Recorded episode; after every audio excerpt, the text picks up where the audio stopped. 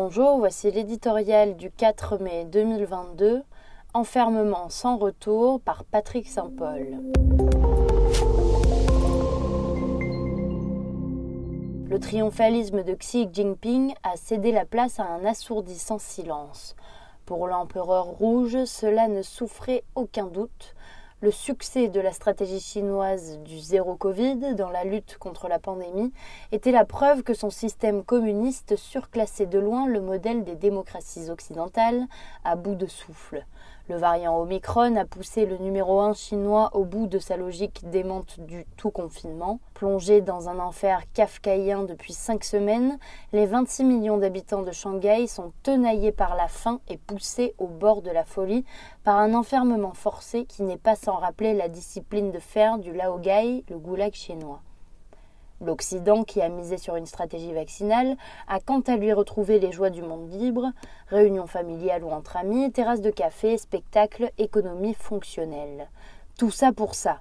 La stratégie chinoise a certes permis de sauver des vies depuis 2020, mais au prix d'un régime carcéral dur et surtout sans perspective de retour.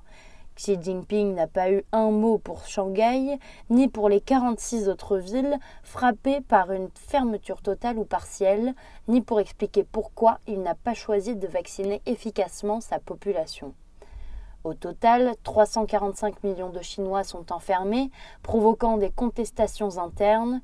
Comble de l'humiliation, le spectre d'un nouveau confinement plane sur Pékin, vitrine du régime.